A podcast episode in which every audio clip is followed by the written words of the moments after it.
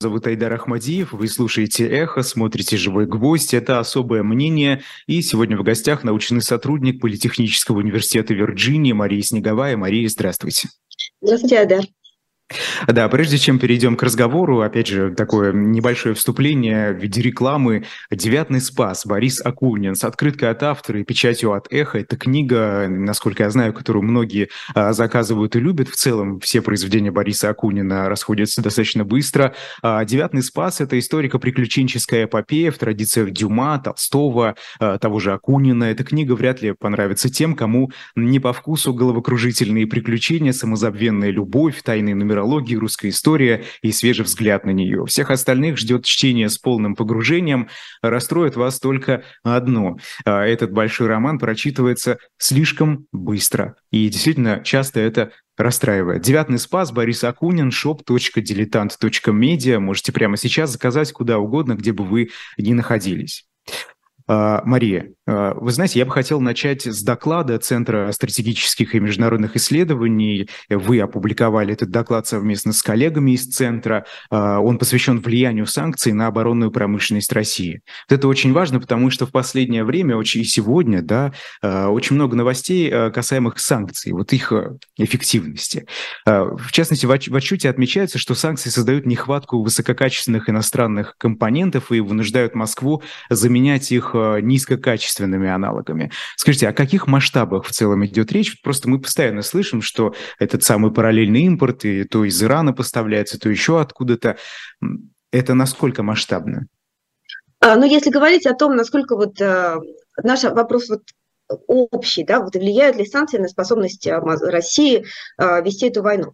А, и мы смотрим на разные виды орудий, мы не смотрим на там, снаряды, артиллерию, но, но мы действительно смотрим на ключевые там, танки, ракеты, дроны, авиацию и так далее. И действительно наш вывод такой, что, конечно, эффекты очень заметны. Но мы видим даже, да, что вот буквально новости приходят, как Россия вынуждена использовать так называемые танки Франкенштейны, то есть используется основа какого-нибудь советского тайного танка 60-х годов выпуска или, может быть, даже какого-нибудь такого, на котором еще мой дедушка а, там, в Берлин въезжал, да, и а, к нему присобачиваются какие-нибудь оптические системы более современного типа, и вот такой танк, а, например, запускается в Украину. Это означает, что более современные типы танков, допустим, они в существенной степени уже использованы, да, в том числе в результате войны. А, безусловно, это означает, что влияние есть. Однако, как мы показываем, у России в целом огромное количество возможностей продолжать эту медленно, а, а, достаточно длительную войну на истощение, потому что существует огромное количество способов заместить утраченное. Здесь есть несколько проблем.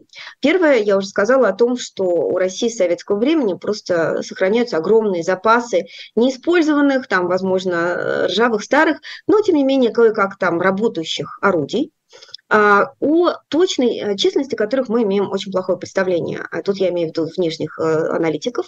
Поэтому, например, вы часто слышали в прошлом году, как э, уважаемые военные эксперты там прогнозируют, что в ближайшее время Россия закончится, может быть, например, ракеты, или что-то еще, а тем не менее ракетные обстрелы Украины продолжаются. И вот мы в том числе а, показываем на графике, что э, даже частота их не особо э, даже снижается. А другое дело, что Россия, например, очень креативно подходит к тому, что за ракеты использовать. Э, мы знаем, что, например, использовались ракеты с-300 в, атаку, в целях как бы, атаки, хотя вообще это, это оружие, которое используется, э, разработан для того, чтобы защищаться, сбивать какие-то уже летя, летящие объекты, а не самостоятельно как бы использоваться в таких наступательных, агрессивных целях. А, или а, э, там другие индикаторы того, что Россия использует, например, а, менее совершенно менее высокотехнологичный, высокотехнологичный вид ракет.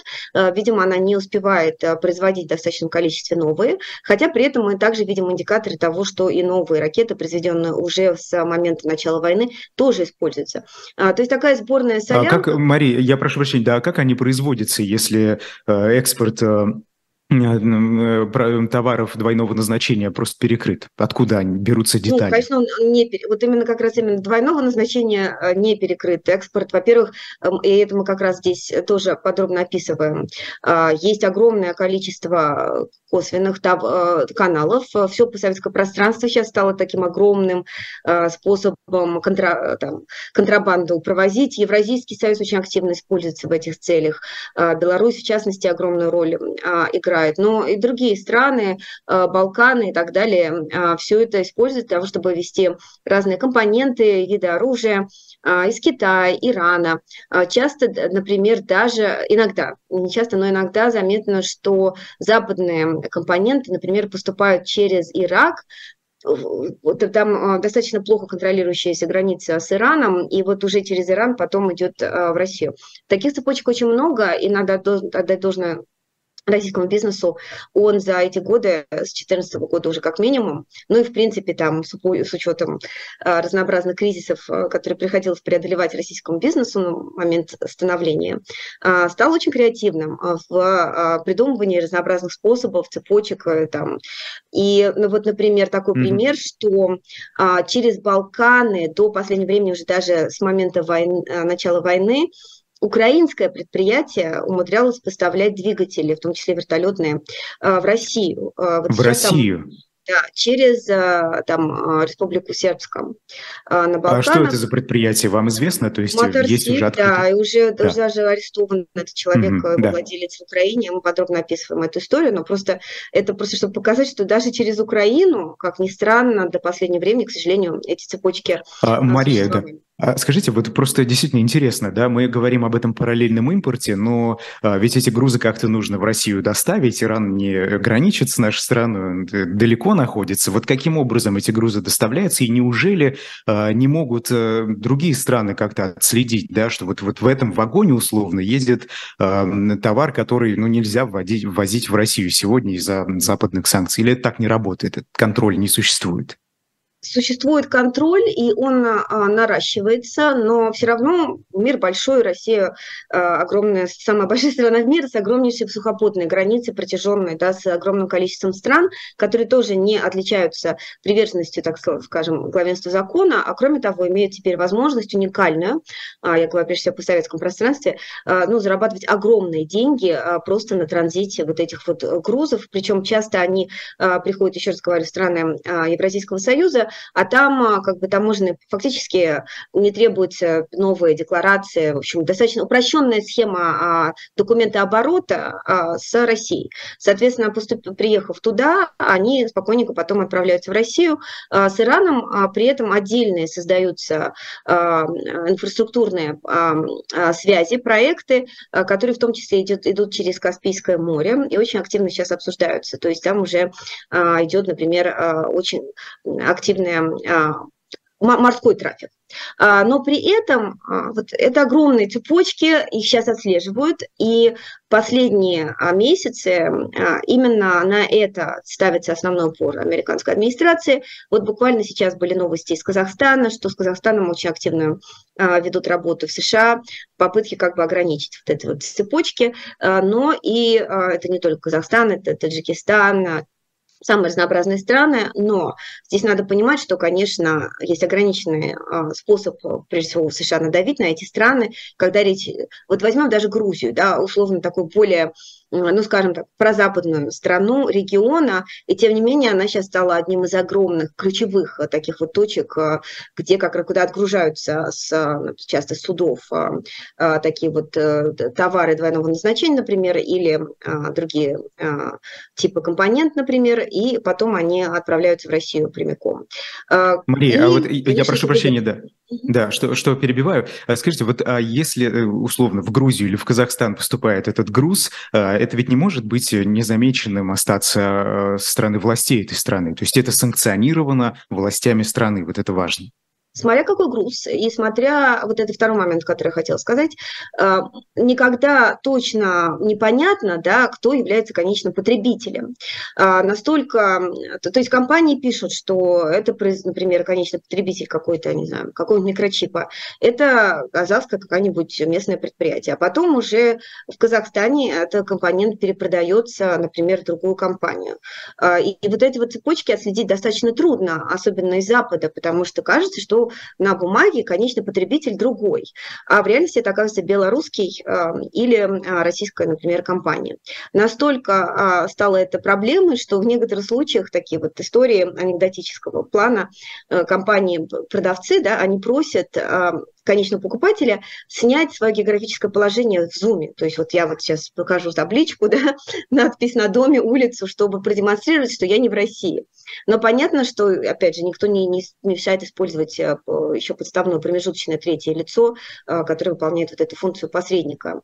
И, э, тем не менее, а, я умеренно оптимистична в том плане, что, конечно, это игра в кошки-мышки, и она в каком-то смысле не закончится никогда. Мир огромен, есть огромное количество стран, так называемого глобального юга, которые понимают, что для них это уникальная возможность отлично заработать а, на текущей ситуации. Но при этом а, все равно есть э, каналы способы США до определенной степени такие каналы, э, такие способы переправки. То есть какие-то методы, инструменты, Понятно. да, э, ограничить. А скажите, и мы видим, а вот... что это делается в Турции, вот в Казахстане. А как это делается? Как это делается и что еще можно сделать, чего сейчас не хватает, на ваш взгляд? Ну, здесь, конечно, я не работаю в администрации, но как мы видим, что американские чиновники очень активно ездят в эти страны. А, в каких-то случаях, когда, например, как в случае с Турцией, страна, например, член Альянса НАТО, а, у Запада больше рычагов влияния. А, но если говорить о постсоветском пространстве, там, естественно, есть огромная заинтересованность в западных технологиях у этих стран. И есть общее понимание, что будущее, конечно, не за Россией, что будущее – это Запад, что это там вот, э, такая мягкая сила а, привлекательности. А, никто поэтому не хочет оказаться навсегда там под санкциями американскими в результате а, просто того, что кто-то в твоей стране зарабатывает хорошо на трафике вот этих вот товаров mm-hmm. России. Ну, поэтому ну вот смотрите, угрозы, они влияют. Mm-hmm. А, несколько недель назад, я помню, американские чиновники говорили о том, что они не видят э, пока что признаков, что Казахстан э, поставляет что-то такое запрещенное в Россию. Да. А, это что? Это они закрывают таким образом глаза до сих пор? Ведь не может быть, э, что им неизвестно. Нет, но есть... Политическая игра? Тут есть разные а, вопросы. То есть а, есть а, какие-то вещи, которые могут быть санкционированы сверху. Вот, например, в случае с Китаем, а, если госкомпании Китая поставляют в Россию какие-то запрещенные да, к а, поставкам, а, например, виды компонентов, вот тогда это явное нарушение, это вряд ли делается с, а, без ведома а, китайского руководства, например. А есть другие случаи, например, а, что очень популярно, а, товар двойного назначения. А, речь идет о самых равных там вариантах, вариантов, даже дроны, а, орудия, э, компоненты чаще всего, компоненты какие-то, или там оптические системы, например, либо микрочипы. А, да, здесь как бы формально это вполне себе легально, но понятно, что поставляется, например, в таких количествах, что вряд ли идет непосредственно на коммерческое использование. И здесь э, такая вот теневая серая зона, в которой э, для того, чтобы как бы сказать, стимулировать э, страны, которые участвуют в этих цепочках, э, быть более лояльным США, э, требуется небольшой дополнительный как бы, сигнал. И этот сигнал может составлять то, что давайте вы этого не будете делать, иначе могут последовать санкции какие-то серьезные. Здесь, опять же, еще раз скажу, до конца это прикрыть не получится, мы это понимаем. Можно только определенные успехи добиться в, а, в этой сфере. Например, Турция такой очевидный так называемый слон в комнате, перефразируя американскую поговорку, а, но просто потому что это страна НАТО, и та роль, которую она играет вот э, в этом конфликте последние месяцы, конечно, она очень неприглядная. А, здесь, конечно, много еще зависит от того, кто у руководства будет э, Турции, и вот выборы э, турецкие, они имеют решающее значение. В каких-то случаях это менее вероятно. Более важно в этом контексте, что есть ограниченная способность санкций и экспортного контроля да, повлиять на российскую возможность вести эту войну. Прежде всего, вот потому, о чем вы говорили, Айдар, всегда возникнут новые цепочки, новые компании, новые структуры, новые страны, готовые отлично подзаработать в этой ситуации. И, как обычно, это страны так называемого глобального юга, изначально не очень расположенные как бы к Западу и считающие, что это не их война. Но, кроме всего прочего, у России есть огромные запасы, сохранившиеся с советского времени. И кроме того, Россия к тому же накапливала, насколько мы теперь понимаем, какие-то компоненты э, высокотехнологичные, готовясь э, заранее к этой войне. А, и вот, и, наконец, в, конечном счете, построить даже условную ракету, это не так трудно, как кажется, а, как мне сказал мой а, военный аналитик знакомый, даже Палестина условно в трубу может какую-то посадить двигатель и отправить его лететь э, там, в направлении Израиля. И какие-то из этих достаточно примитивных устройств, да, они все равно долетят, и все равно э, в случае российском да, какой-то вред, э, какой-то ущерб Украине нанесут. Вот это Но это если бы не было ответного, понимаете, если бы не было ответного давления стороны Украины. Вот если такие примитивные, значит, ракеты будет Россия запускать, то я, я знаю, что в докладе есть и прогноз чем это может закончиться, к чему это может привести, учитывая старое э, вооружение и что Украина получает новое со, со стороны своих союзников. Э, к чему мы придем? И э, о сроках что-нибудь понятно? Все равно все упирается в изначальные запасы да, того, а, которые на, у обеих стран, а, к сожалению, очень неравны, а, к сожалению, для Украины. Все равно Россия в очень существенной степени превосходит Украину, даже несмотря на новые поставки и помощь Запада. Запада тоже есть ограничения промышленных, мощь, промышленных мощностей, и по-прежнему есть проблема, несмотря на то, что, опять же, Запад беспрецедентную военную поддержку оказывает Украине, все равно ее недостаточно для того, чтобы радикальным способом поменять вот этот вот тот факт, что у России просто гораздо больше военный потенциал, чем Украина изначально был. А, то есть, с одной стороны, а, хорошая новость для Украины в том, что а, вот модернизационный потенциал, да, вот оборонной промышленности обеих стран, он движется в противоположном направлении. Украина получает все более новые, э, модернизированные средства от Запада, да, и все лучше э, учится ими их использовать.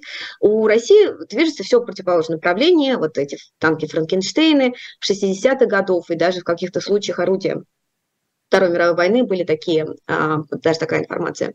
А, но при этом, еще раз говорю, в долгосрочном плане все равно а, способности России, во-первых, использовать ее запасы предыдущих орудий, и, во-вторых, с помощью вот этих санкционных способов обхода санкций, которые мы с вами обсуждали, компенсировать ущерб, нанесенный во время войны, он сохраняется. Поэтому наш вывод, к сожалению, стоит в том, что это война на истощение, которая длиться будет, ну, а, как минимум не несколько месяцев, речь идет о годах. А в ближайшее время она не закончится. Mm-hmm. Um, да, а, хорошо, ну э, смотрите, вот э, продолжая разговор о санкциях, ключевые союзники Украины, включая США, начали обсуждать введение практически полного запрета на экспорт в Россию, об этом пишет агентство Bloomberg, а, и это кардинально изменит действующий санкционный порядок, я так понимаю, да, потому что сейчас любой экспорт в Россию считается разрешенным, если на него не наложены санкции. Все, что не запрещено, то разрешено, а вот если эти меры примут, то будет запрещено, я так понимаю, все. Это выход из положения, ну, э, уже как мы мы уже обсудили с вами, что тут необходим еще, конечно, контроль за этим. Но вообще вот это как-то поможет ситуации, если смотреть с точки зрения Запада? Честно говоря, мне кажется, эта мера такой очень амбициозной, но не очень реализуемой. Я просто не понимаю, что значит все. Да, то есть есть даже э, современная глобализованная экономика, и никуда от этого не деться, а все равно состоит из разных цепочек производства, да, где, еще раз повторюсь, вот ваше, то, что вы производите, может оказаться а, вот одной из компонент а, итогового продукта, да, о котором вы даже и не подозреваете часто. Полностью запретить все в этом плане, мне кажется, просто достаточно а, трудно. Поэтому, мне кажется, такая амбициозная мера, а, которая просто говорит, еще раз подчеркивает решимость а, западных стран продолжать вводить большие ограничения на Россию. Но вот насколько она будет реалистична и что из нее выйдет, мы увидим. Ну, в целом динамика понятна, что несмотря на то, что Запад и так ввел достаточно жесткие санкции, и самые как бы очевидные вещи уже и так, в общем-то, введены, да, но речь прежде всего идет о энергетическом секторе России, все равно остается как бы большое количество о возможности усиливать эти санкции, и такая динамика продолжится. То есть если кто-то думал, что э, санкций больше не будет, да, или все, что Запад исчерпал свой потенциал, мы видим четкий сигнал, что это не так. Э, и что, скорее всего, G7 продолжит, Большая Восьмерка продолжит ужесточать э, вот этот вот э, санкционный дизайн.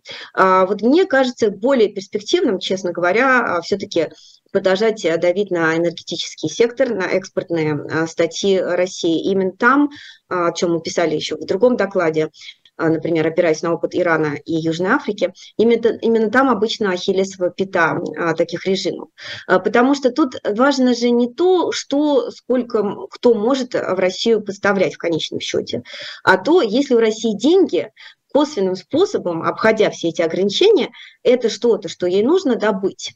И вот что мы видим точно, что пока деньги есть, пока есть вот эти вот э, доходы э, с экспорта нефти э, в бюджете, возможность, способность достать каким-то образом вот этот дефицитный товар, она у у, нашей, у наших политиков, да, обучен с опытом э, дефицита командной экономики, она сохраняется. Э, пусть это будет через э, африканские, там, через Африку идти, через Балканы, через постсоветское пространство, но пути найдутся, особенно благодаря Беларуси, которая часто как бы используется как вот такой посреднический коридор, э, например, э, для того, чтобы получать постав, поставки mm. с Китая. Ну вот, Мария, смотрите, а вы говорите, что деньги пока есть у России, но российское правительство рекордными темпами тратит бюджет, да, вот только по данным на понедельник страна израсходовала уже треть суммы, выделенной на этот год, это а, чуть больше 10 триллионов рублей из почти 30 запланированных.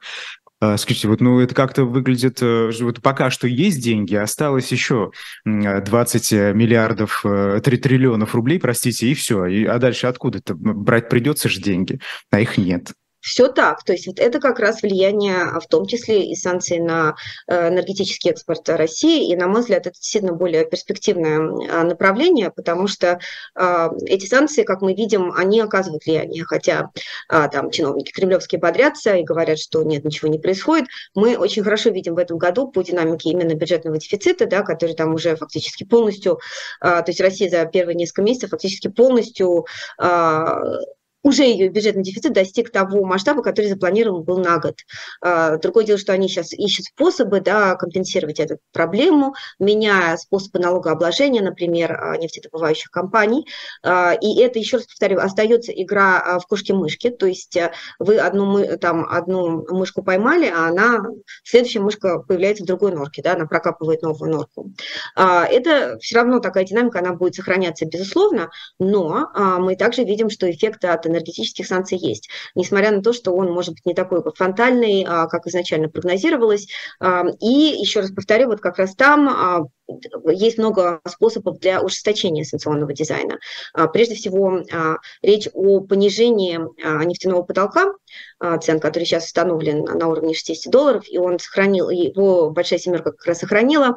Это отчасти связано с тем, что они не хотят обижать там другие э, страны, экспортирующие нефть, в том числе не хотят дестабилизировать рынки.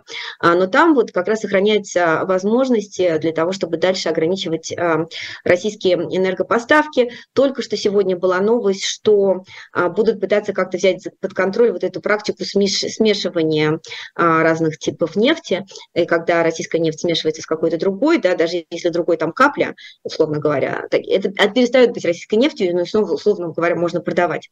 А вот как бы есть попытки тоже начинать каким-то образом а, работать в том направлении.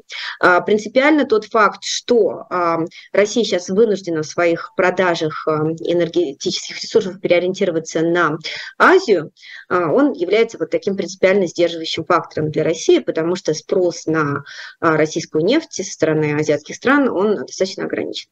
Ну и газ в том числе. Да, да, мы это видим по цифрам, конечно. А, что касается, кстати, энергетического э, сектора, о котором вы говорили, Федеральное министерство экономики Германии э, в понедельник обратилось э, к Еврокомиссии с предложением ввести ограничения против гражданского атомного сектора на России в рамках следующего пакета санкций. Вот скажите, это как-то чему-то поможет или нет? Потому что мы помним, что, например, Росатом до сих пор не под санкциями, да? При этом это очень важная структура для практически всего мира, который занимается атомной энергетикой. А, да, здесь э, несколько аспектов. Э, то есть, э, когда основ... еще раз говорю, такие вот энергетическая эмбарго ЕС на нефть, нефтяной эмбарго ЕС на закупки нефти фактически работает.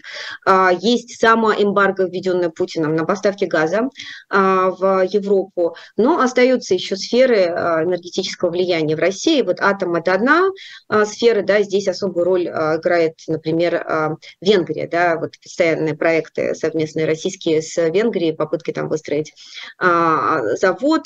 И второй момент – это жиженный а, газ, в том числе это тоже такая область, где, а, опять же, продолжаются гораздо меньшем объеме поставки из России в Европу. Вот это две сферы, где сейчас будут активно наращивать работу страны ЕС. Интересно, что это объявление совпало также с новостью про, о том, что Германия как бы полностью уходит от, закрывает свои атомные заводы, полностью переходит на, вот, на другой тип энергетики. Вообще, я давно мечтаю сделать эм, исследование, которое бы коррелировало э, с уровень зависимости определенной страны в Европе от российской энергетики в прошлом и степень пророссийскости в риторике руководства этих стран. А, потому что явно корреляция очень сильно присутствует, а когда эти страны как бы снижают свою зависимость от э, российской нефти, там, энергии, поставок, то сразу же гораздо более жесткие начинается риторика. И я думаю, что э, вот эта вот новая попытка в том числе связана с а, целью освободить Виктора Орбана от его странной привязанности, такой достаточно патологической привязанности к России, которая очень мешает ЕС на самом деле проводить более последовательную политику к России. Рано или поздно это случится, и я думаю, что тогда Орбан, такое так называемое политическое животное, он резко поменяет э, свой пророссийский курс, э, когда э, зависимость Венгрии от российской энергии снизится.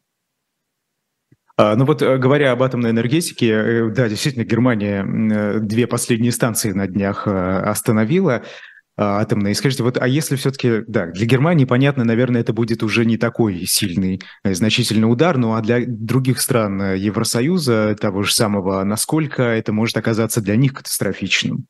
разрыв ну, э, в атомной энергетике с Россией? А, я еще раз повторюсь, да, что очень варьируется а, ситуация в зависимости от страны.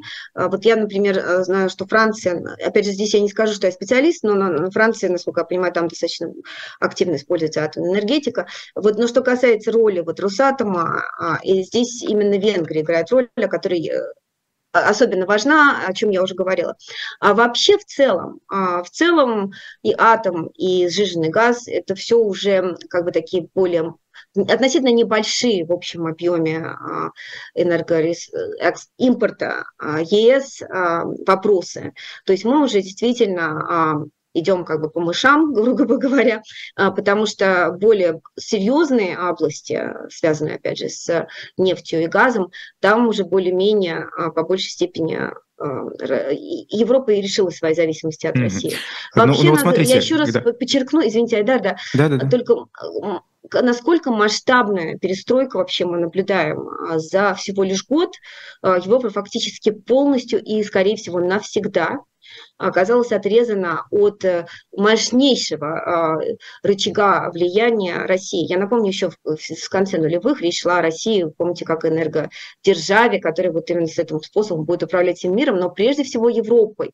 И именно поэтому многие аналитики э, до последнего не верили, что Путин ведет вот это самое эмбарго газовое. Просто потому, что а, альтернативных рынков для России тоже особо нет. Как я уже говорила, а, спрос в Азии на российский газ он ограничен, и там много конкуренции.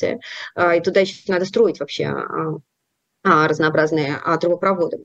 А вот э, Европа была таким очевидным рынком для России, и это закончилось всего лишь за год. и, скорее всего, уже не изменится, а потому что Европа постепенно переходит на Вот это очень важно.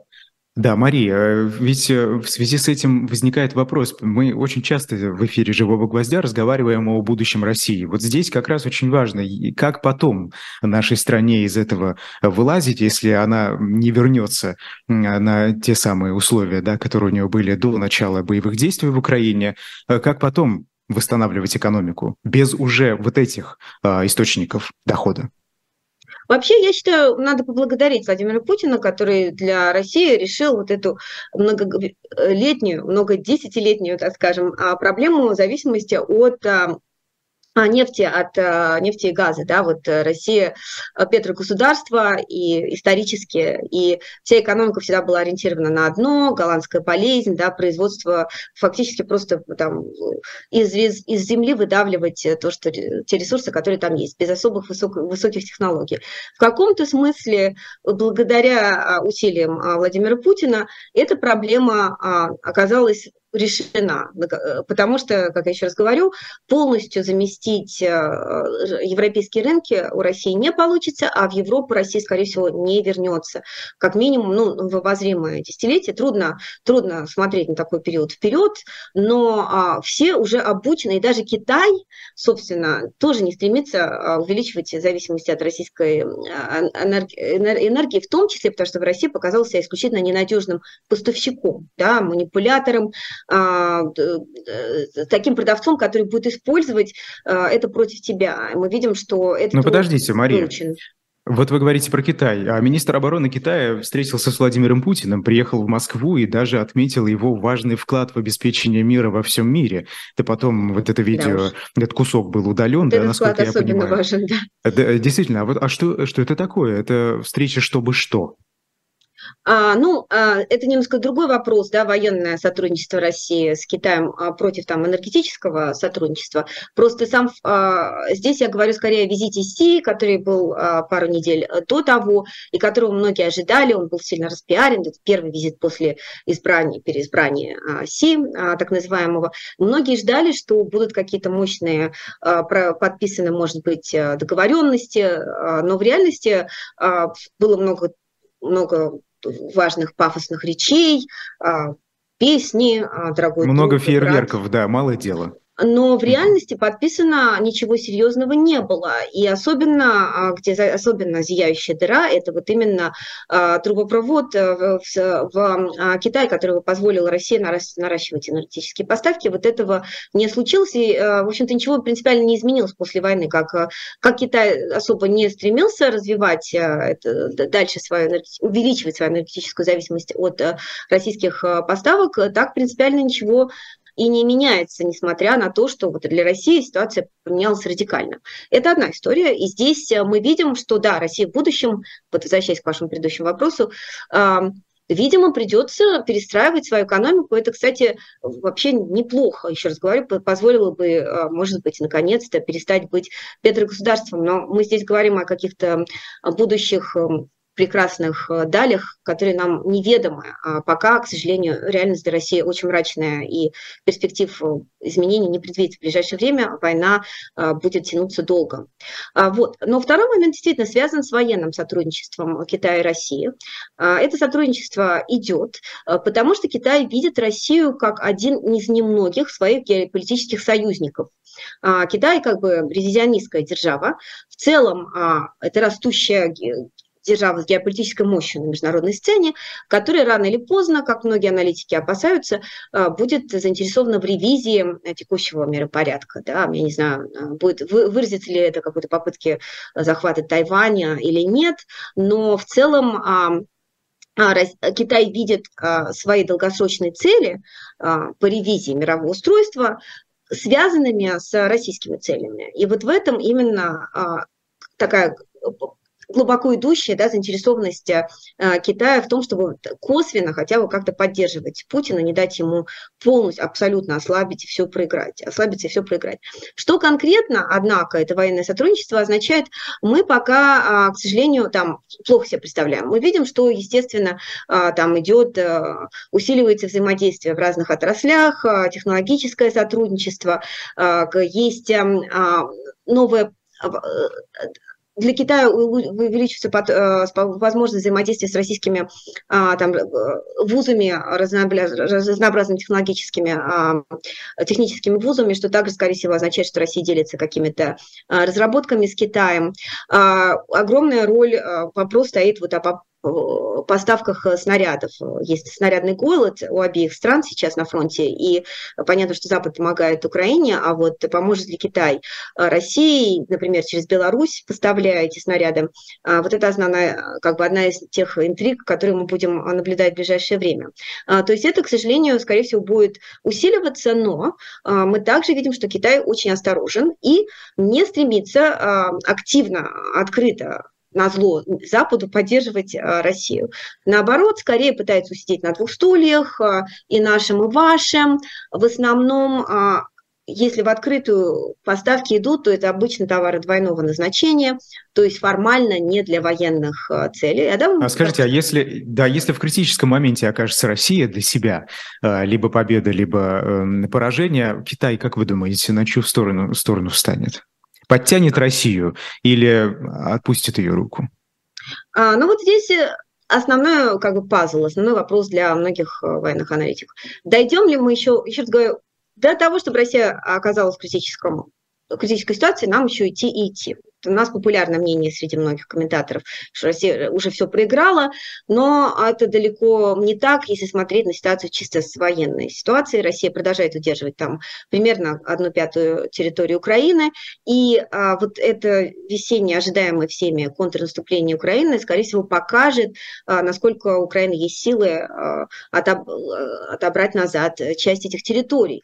А, но экономика российская тоже, хотя она ее ситуация ухудшается, безусловно, а в перспективе долгосрочной она э, очень негативный сценарий экономический от России, стагнация и спад. Но, тем не менее, опять же, он а, не является чем-то таким, что, например, российская экономика испытала в конце 80-х годов в Советском Союзе. То есть никто голода не будет, Россия, рынок как-то адаптируется, какие-то э, товары будут все равно поступать в Россию, и хотя они будут худшего качества, э, все равно это не будет э, каким-то катастрофическим абсолютно сценарием. Вот. То есть пока все, такой прогноз, такой такой, эм, скажем, реалистично негатив, с негативными тонами, да, но он не, а, он не является катастрофическим а, для России в ближайшее время. А, что касается ситуации, если бы действительно Украина был бы мощный успех, и он, ей бы удалось отобрать назад территории, особенно если бы речь зашла о Крыме. И а, вот тут бы какую-то решающую роль мог Китай сыграть, да, например, поставляя оружие. Ну вот тогда китайские аналитики говорят, что, возможно, вот в этой ситуации, если бы Путину действительно, если бы Китай считал, что Путину грозит а, а, действительно какой-то что его, его а, власти что-то реально угрожает, на тот момент, может быть, а, Китай усилит а, свою помощь. Но, опять же, все много, многое будет зависеть от разных других факторов. Например, что за санкции, какими санкциями США будет э, Китаю угрожать на тот момент, да? что будет происходить в самом Китае внутриполитически, насколько там руководство Китая будет связано и так далее. Ну, то есть все это мы уже углубляемся в несколько такие сферы очень далекие от текущей ситуации. Гадание. Еще раз подчеркну, да. что пока, а, пока, к сожалению, Россия еще не... То есть нельзя говорить, что Путин а, все проиграл, мы далеко еще не там. А, вот власти США как раз анонсировали новые поставки оружия Украине на 325 миллионов долларов. Скажите, вот э, объемы помощи для обывателей кажутся большими. Для чего достаточно этих, этих денег на самом деле? Это вообще достаточная ли помощь сейчас Украине, как вы думаете? Или э, требовалось бы больше? Есть два момента. Один связан с военной помощью, а другой связан с финансовой помощью. Да? И тут э, важно даже не столько не, не конкретный одномоментный объем помощи, а то, что эта помощь постоянно поступает с определенной периодичностью э, в Украину. А, значит, финансовый аспект. А, украинская экономика находится в глубочайшем кризисе. За прошлый год э, Украина потеряла что-то порядка 1 пятое, 1 третье ВВП, то есть действительно чудовищные цифры. И без западной помощи постоянной а, экономическая ситуация была там совсем чудовищная. Поэтому здесь это необходимо, и нас пока к счастью, при этой администрации мы видим готовность продолжать поддерживать Украину. есть некоторые сомнения, что будет, если республиканцы, допустим, придут к власти, но это другая история. А, но пока а, сомнений в том, что Запад, прежде всего США, продолжит продолжать а, финансовую помощь, нет. Надо также подчеркнуть, что США, ее поддержка со стороны США превосходит примерно в два раза помощь совокупную всего Евросоюза вместе взятого. Евросоюз очень много обещает, но в реальности на самом деле не так уж много выделяет. То есть без Соединенных Штатов Евросоюз не справится в одиночку. Ну вот, а, например, ну вот... При, приходят республиканцы в США к, ко власти, они сокращают очень сильно помощь Украине. Евросоюз здесь никак э, не сможет самостоятельно э, ситуацию поддерживать, так скажем. Ну, пока мы не видим э, ярко выраженной готовности у Евросоюза делать полностью на себя взять расходы на эту, эту войну, прямо скажем. Ну как же, мы видим огромное количество заявлений, что они готовы помогать Украине сколько, столько, сколько потребуется, каждый день звучат э, Заявления эти слова, звучат, и, и да. есть помощь, и, безусловно, особенно если на Германию смотреть, опять же, многие страны очень там на в разы на порядок нарастили свою поддержку, то, чего мы даже раньше ожидать не могли. И тем не менее, это все равно двигатель всей этой помощи все равно, конечно, США, и США, США все равно а, на порядок больше представляет. А, это тоже факт. То есть оба факта могут быть верны одновременно. А, вот в этом плане а, интересно, что война продемонстрировала, да, насколько все-таки а, Европа зависит от американской а, помощи в глобальном таком плане, а, несмотря на то, что много раз до войны европейские лидеры, там, условно Макрон, да, призывали к такой самостоятельности а, ЕС в вопросах внешней политики, как бы от, от, от отстранению от э, США, а, мы видим, что в реальности это в ближайшей перспективе маловероятно, что у Евросоюза как бы нету своей независимой а, в этом плане полностью самостоятельной внешней политики, и что США все равно является двигателем а, в этом плане. Это просто а подождите, реальность. а эти все разговоры, что европейские лидеры ориентируются на общественное мнение, это все э, ничего не имеет общего с делом? Не, ну почему? А, общественное мнение, безусловно, играет роль во всех демократиях. В США тоже общественные э, э, лидеры ориентируются на общественное мнение. Просто есть э, такие вопросы стратегические, да, долгосрочное видение, ориентация внешней политики, да, а есть конъюнктурные вопросы. То есть общее направление понятно. Для ЕС особенно, естественно, война находится просто ну, совсем на границе. Это очень актуальная для них тема. И долгосрочная ориентация в поддержку Украины, даже членство да, в ЕС для Украины там, дорожная карта, которая фактически ей была дана, все это, безусловно, есть.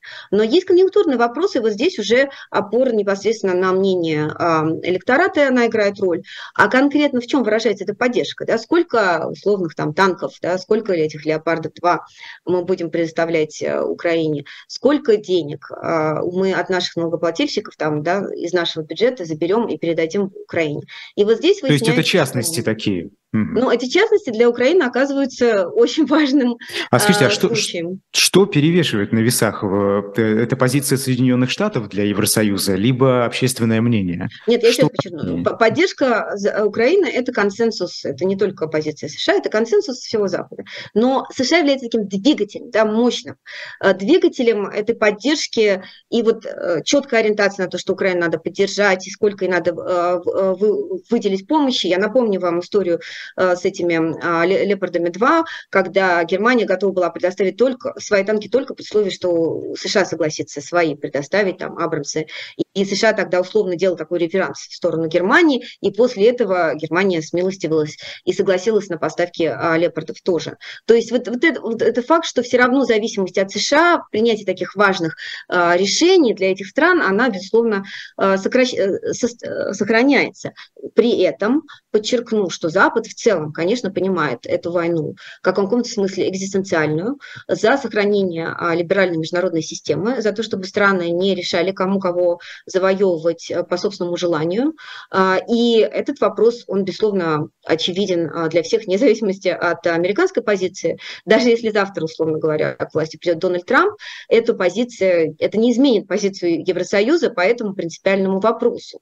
И это означает, что долгосрочное противостояние такой Запада а, России, ее международному агрессии, авантюризму, оно будет сохраняться на долгие-долгие годы вперед.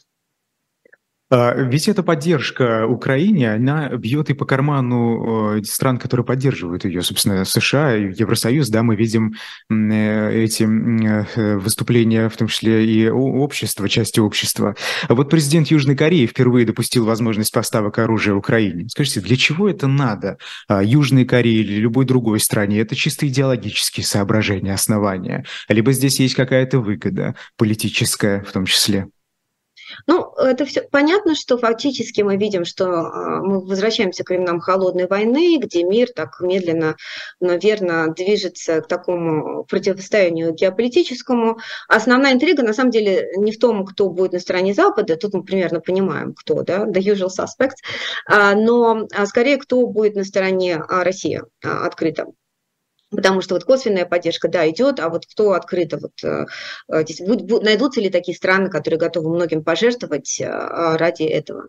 Вот, но вот это выстраивание таких вот лагеря противостояния России, оно, понятно, оно проходит по вот этой области цивилиз... там, развитых стран, которые между собой являются то есть это идеологическое все-таки, только идеологическое ну, и, прежде всего идеологическое, потому что, конечно, война затратна а, для всех стран, и при желании Никто бы не хотел этой войны, совершенно очевидно, а, потому что она несет огромный ущерб, да, и наносит в том числе экономикам а, а, Запада ущерб. Мы видим, что прогнозы мирового роста ВВП скорректированы, они более пессимистичны теперь, потому что просто есть огромное количество этих ресурсов, которые война вытягивает из этих экономик.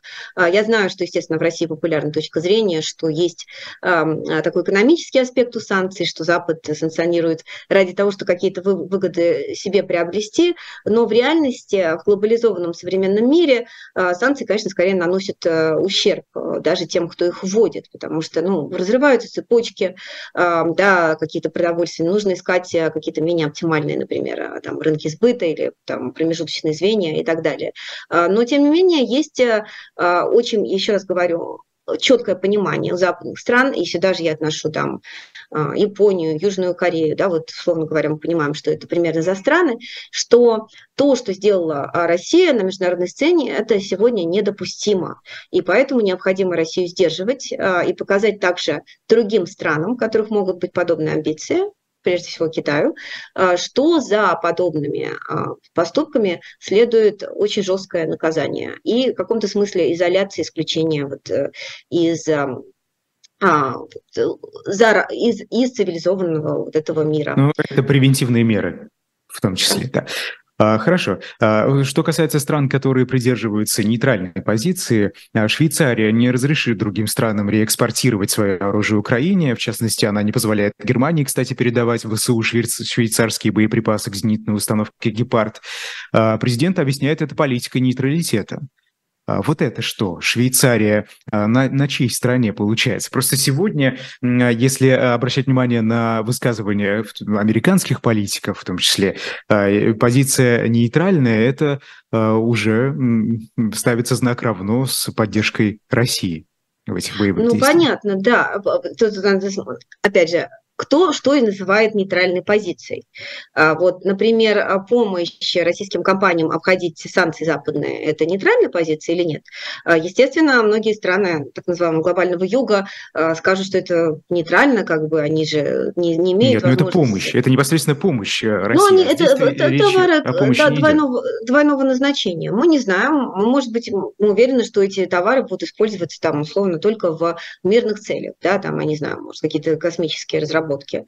А, мы не знаем, но вот решение о том, чтобы закрыть глаза на возможности а, использования там в не э, недружелюбных целях, а, например, каких-то твоих услуг, да, это не, на самом деле не нейтральное решение. Вот это вот очень важно, мне кажется, подчеркнуть. Это выбор.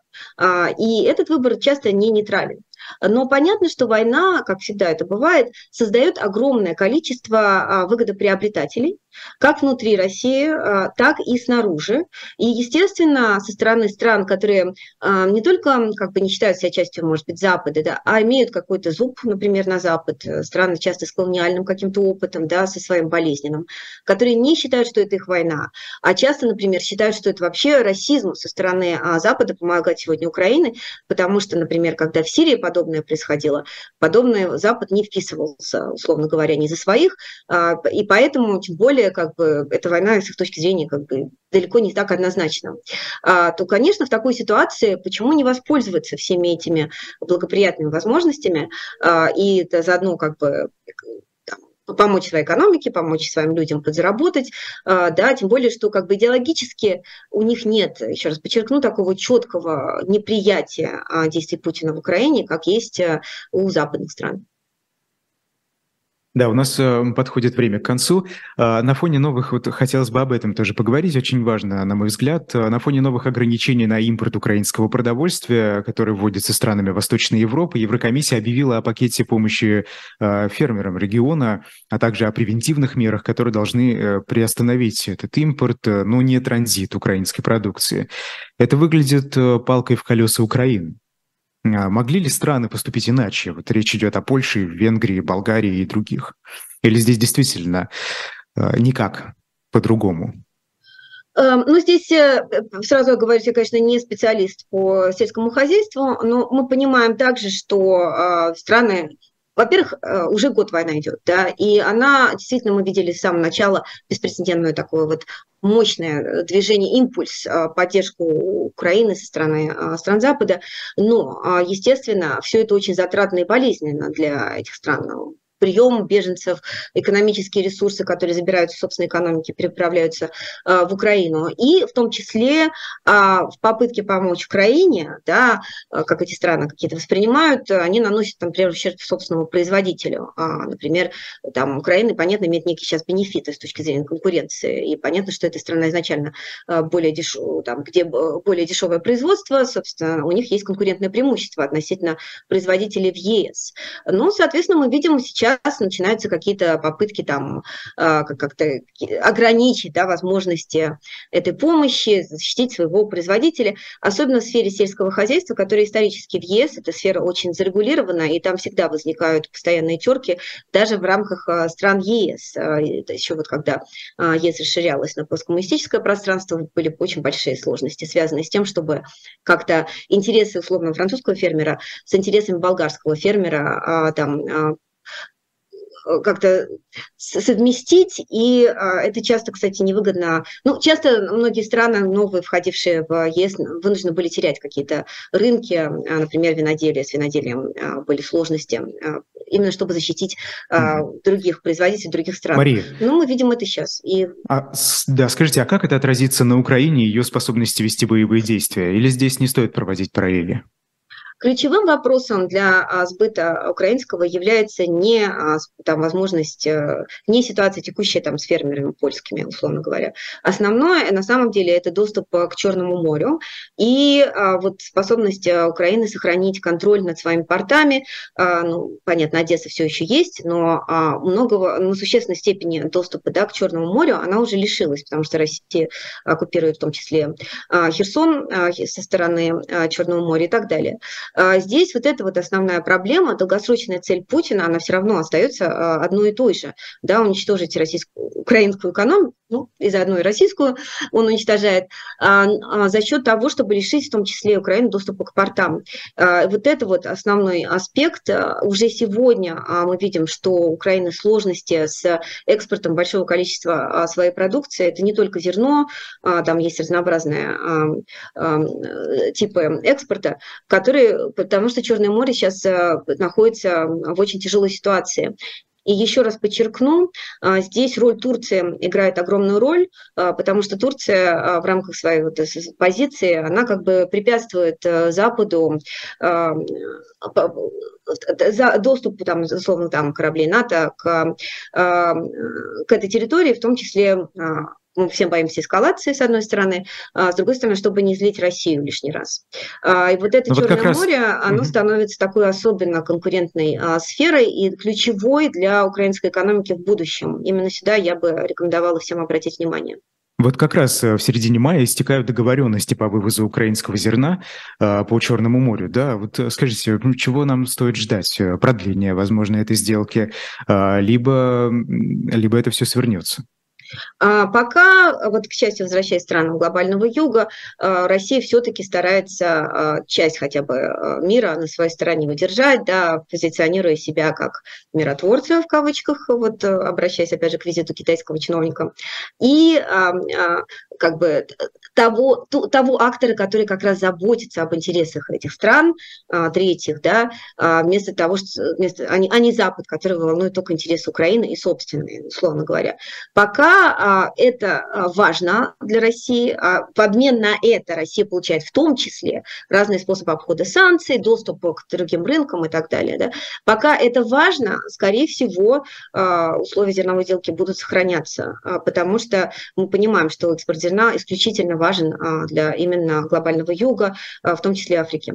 Пока эта ситуация сохраняется, скорее всего, остается надежда, что Россия продолжит вот именно для того, чтобы для своего пиара в том числе в том регионе. Никто уже не имеет никаких иллюзий насчет гуманитарных целей Владимира Путина. Но пиар и экономические интересы у России сохраняются в тех, в том, в тех регионах. И, соответственно, есть надежда, да. что сделка тоже сохранится. И, и последний вопрос, Мария. Министр иностранных дел России Сергей Лавров продолжает поездку по странам Латинской Америки, и мы видим, да, как российские власти пытаются, постоянно ездят в эти турне то по Африке, то по Латинской Америке. Это что? Это попытка переманить, получить новых союзников.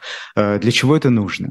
Ну, все вместе, да, сохранение своей мягкой силы, ну, и в том числе а, новые рынки, да, доступы для российского экспорта, который, в том, я еще раз повторю... Это действительно а, так важно для России? Это так выгодно? И, и, конечно, обход санкций в том числе, но это исключительно выгодно, это, это единственное, что у России сегодня остается. Сейчас, когда, еще раз повторю, Европа фактически потеряна а, для России и на очень долгое время вперед.